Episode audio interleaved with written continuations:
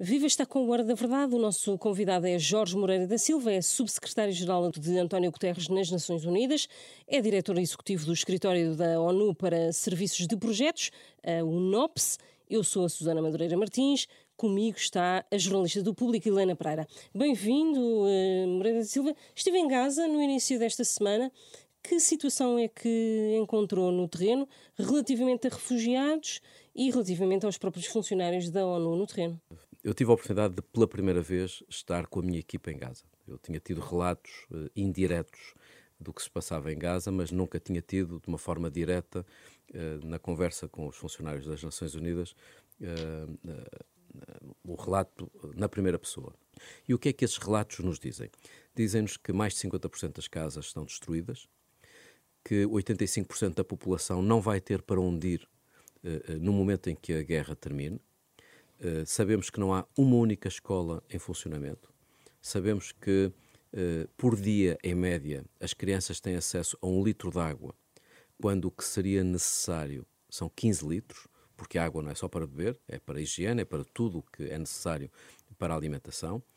Sabemos que de todos os hospitais de Gaza, quase 40, só 16 estão a funcionar parcialmente e que, 50%, e que 25% da população, portanto 500 mil, pessoas, 500 mil pessoas em Gaza, está em situação de fome. Uh, isto é aquilo que se sabe. Sabe-se também que mais de 24 mil pessoas morreram, mais de 10 mil crianças morreram, morreram mais crianças nos últimos 100 dias do que em todos os conflitos a nível mundial uh, nos últimos 5 anos. Portanto, estamos perante uma catástrofe humanitária uh, sem precedentes. E eu não quero poupar nas palavras, é uma catástrofe humanitária sem precedentes, porquê? Porque, ao contrário de outras catástrofes humanitárias, as pessoas não têm para onde fugir.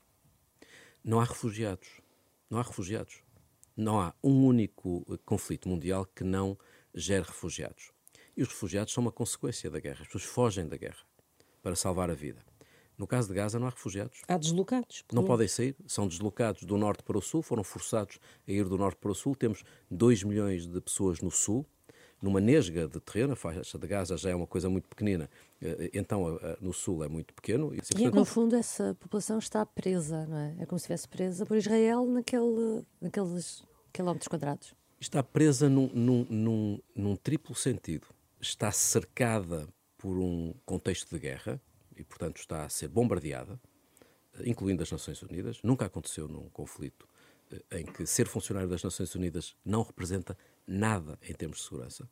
Tivemos 150 colegas nossos que morreram, mais de 140 infraestruturas das Nações Unidas que estão sinalizadas como infraestruturas das Nações Unidas foram diretamente uh, uh, bombardeadas. Já se notam uh, surtos de, de, de, de, doenças do foro diarreico, eh, eh, porque não há água potável, um número muito grande de crianças com, com, com malnutrição. A cólera é, evidente, um risco real e, além de mais, doenças de, de foro respiratório. Portanto, há aqui um, uma, uma, uma concentração de crises. Já não bastava o bombardeamento e a falta de ajuda humanitária, e depois, como não há infraestruturas, não há água, não há, não há energia, não há alimentos, não há medicamentos, uh, há uma, uma, uma proliferação de doenças. há uma casa de banho para cada 400 pessoas. Portanto, as pessoas estão todas abrigadas nos nossos abrigos das Nações Unidas. Deixaram de ter casa, 85% da população está concentrada nos abrigos das Nações Unidas. E esses abrigos são seguros? Esses abrigos não são seguros não vale a pena, uh, direi, são teoricamente mais seguros do que as casas das pessoas, porque se sabe que é das Nações Unidas, mas como se vê pela experiência passada, 140 uh, destes abrigos foram, ou de instalações, foram bombardeadas. E temos um chuveiro para cada 1.850 pessoas. Portanto, dá para perceber a situação ultrajante em que as pessoas estão. Temos 50 mil grávidas sem qualquer tipo de cuidado, que vão uh, uh, dar à luz sem qualquer tipo de cuidado uh, ou, de, uh, ou, de, ou de proteção. Uh, é verdade que a ajuda que está, está a ser desviada ou não? O que é que nos pode contar? É verdade que quando a ajuda chega a Gaza, a situação é tão desesperada, tão desesperante que as pessoas saltam para cima dos caminhões e tentam retirar os, os alimentos, porque é muito difícil que os caminhões cheguem ao destino porque está tudo bloqueado, mas pior do que isso, os caminhões não conseguem entrar. Eu vi mais de 500 caminhões parados na estrada, porque não há autorização para entrar. Portanto, é, uma, é, um, é um processo quase kafkiano. Os, os caminhões são inspecionados três vezes. Uh, e depois não conseguem entrar porque não vale a pena entrar, porque quando entram em Gaza, essa mercadoria toda nos caminhões grandes tem que ser descarregada para caminhões pequenos que possam entrar em Gaza e ir distribuir nas padarias, eh, nas casas, nos centros de saúde, nos hospitais. Ora, 75% de todos os pedidos de distribuição são rejeitados. Isto é, uh, uh, em virtude dos bombardeamentos, Israel não permite a distribuição e, portanto, temos 75% de toda a ajuda que entra em Gaza não consegue ser distribuída porque os movimentos não se podem fazer. Portanto, estamos a falar de um estrangulamento de grandes dimensões. Só para dar um número, só 14%, só 14% de toda a ajuda que estava destinada à zona norte de Gaza, só 14% conseguiu ser uh, entregue. Israel está como que a condenar à fome os civis de, de Gaza? O secretário-geral das Nações Unidas tem sido muito enfático e eu também tenho, como todos os, os, líderes das agências das Nações Unidas, reafirmado isso. Até as guerras têm regras.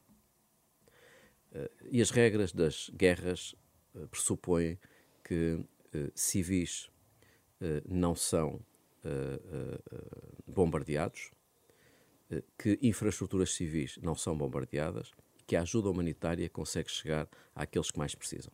Estas condições não estão a ser verificadas. E, portanto, nós temos a ajuda pronta, está lá fora, no Monte Sinai. Eu vi a ajuda, estavam 500 caminhões parados. Os caminhões chegam uh, uh, porque existe disponibilidade para ajudar, mas depois não consegue haver distribuição, porque dentro de, de Gaza, por exemplo, não há comunicações. Eu, quando estive em Gaza, tive uh, talvez 4 ou 5 horas em Gaza, completamente desligado, sem qualquer comunicação, porque, mais uma vez, havia um blackout que já dura há vários dias. Como é que é possível distribuir sem comunicações? Porque os, os, os condutores dos caminhões precisam de ter acesso a informação para saber se quando estão a ir para uma determinada zona, se há o risco dessa zona ser bombardeada. E depois vi uma coisa pior, uh, não direi pior, mas igualmente uh, surpreendente. Vi os produtos rejeitados. Há uma lista de produtos rejeitados uh, por Israel. Porque, Israel considera, considera que existem produtos que podem ser de uso duplo e, portanto, que podem ser utilizados para outros fins como nomeadamente armas. construção de armas ou de, ou de, coisas que possam ameaçar. Bom, eu vi painéis solares, uh, frigoríficos solares, uh, lanternas solares, uh, brinquedos, bonecas, livros para colorir,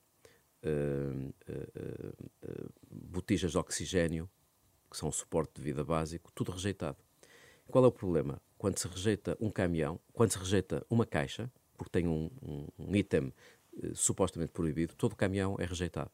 Portanto, reparem como uh, uh, as dificuldades que são a ser colocadas à ajuda humanitária tornam esta guerra ainda mais indigna, ainda mais imoral, ainda mais ultrajante quanto aos direitos básicos. É Diria é... que estamos perante o genocídio ou não?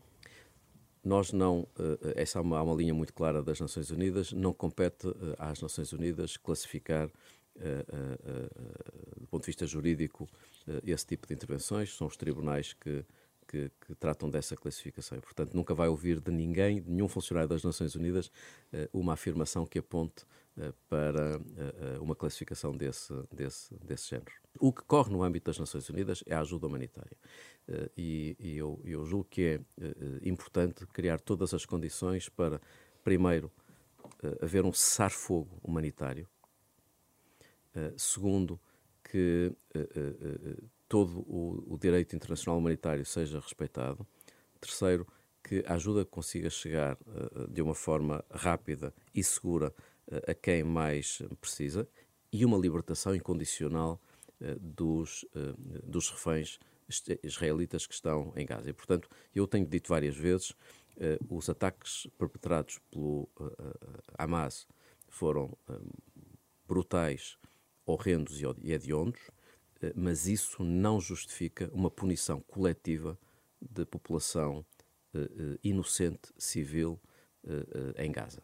E, portanto, há uma linha que tem que ser estabelecida e eu espero, sinceramente, que não só a guerra acabe, como possam surgir os mecanismos diplomáticos essenciais para que Israel tenha direito à segurança que merece. Israel merece ter segurança, mas a Palestina merece ter um Estado.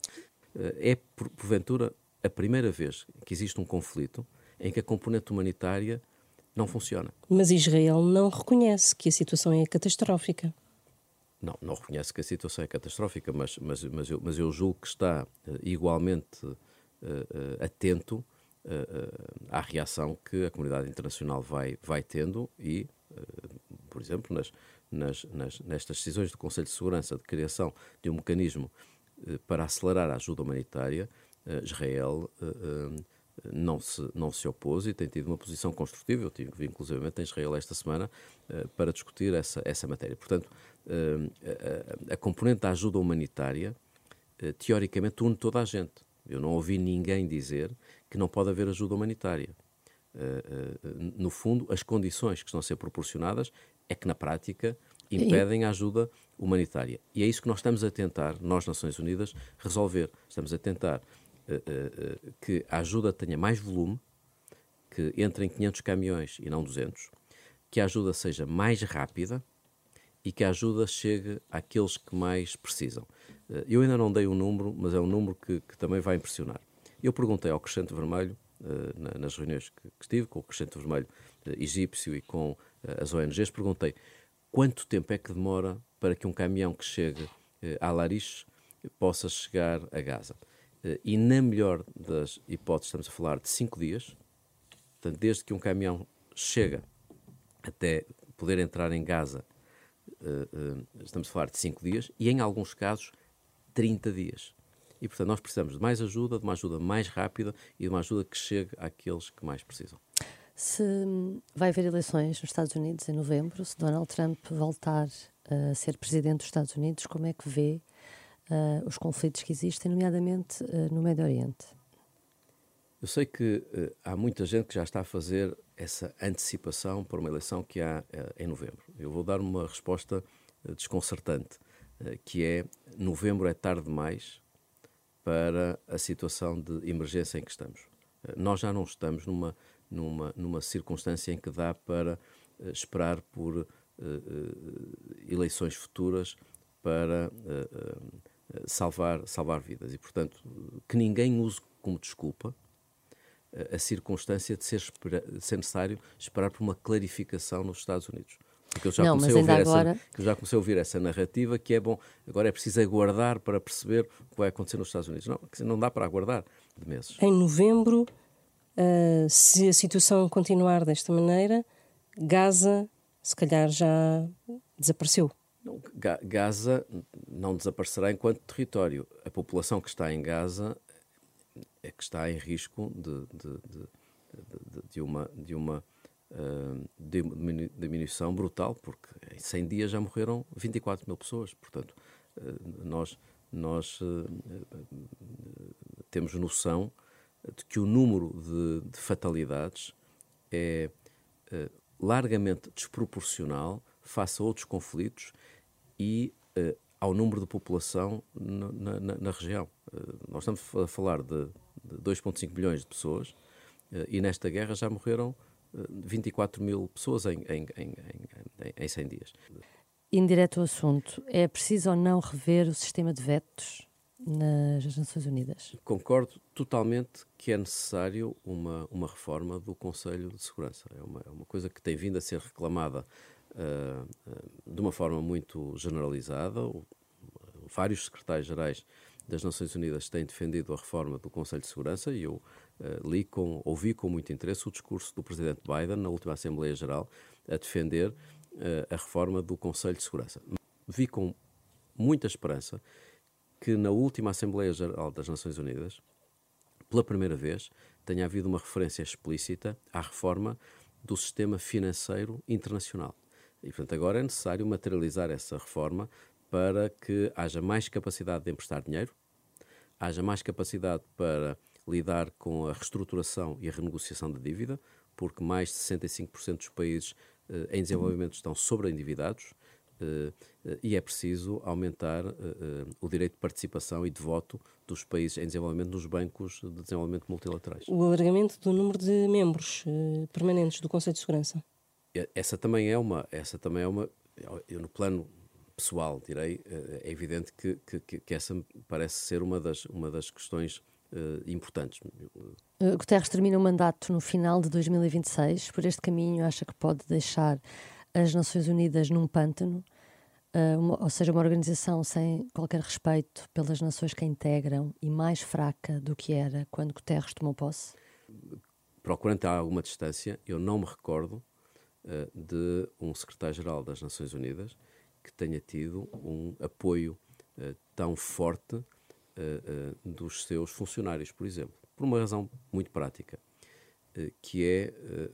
mas aqui Guterres... não estava a falar do, não, não, do corpo de funcionários, não, mas, mas, António, mas, mas, eu, mas eu, sinto, eu, sinto, que isso acontece também do, do, que vou ouvindo dos líderes internacionais.